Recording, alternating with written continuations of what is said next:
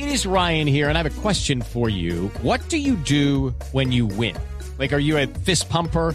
A woohooer, a hand clapper, a high fiver. I kind of like the high five, but if you want to hone in on those winning moves, check out Chumba Casino. At ChumbaCasino.com, choose from hundreds of social casino style games for your chance to redeem serious cash prizes. There are new game releases weekly, plus free daily bonuses. So don't wait. Start having the most fun ever at ChumbaCasino.com. No purchase necessary. BGW. Void were prohibited by law. See terms and conditions. 18 plus.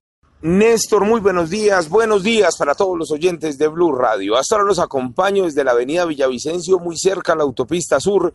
Esto es el barrio Madelena, donde hace pocos minutos acabaron con la vida de un taxista. Se dice que es un hombre entre los 40 y 45 años. Las placas del carro WHS 323 Dicen algunas versiones que delincuentes venían en el mismo vehículo, le dispararon, el vehículo alcanzó a rodar por lo menos seis metros, se estrelló contra un muro, pero infortunadamente el taxista ya estaba sin signos vitales cuando llegó la Policía Nacional. Hace pocos minutos hablamos con el coronel Solano, quien es el oficial de inspección de la Policía de Bogotá, y esto fue lo que nos contó sobre este caso. Infortunadamente esta persona pierde la vida después de ser atacado con arma de fuego eh, descartamos por el momento eh, que haya sido por hurto, ya que cuenta con la mayoría de sus pertenencias por lo que hemos podido establecer.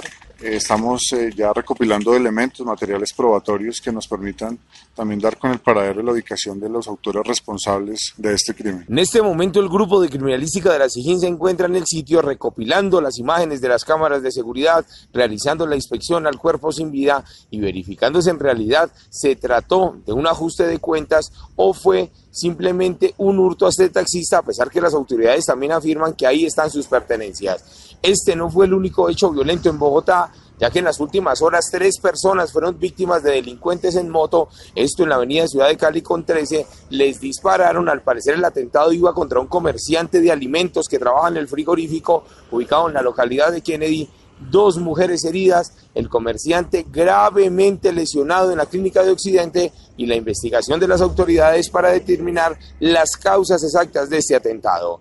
Edward Porras, Blue Radio.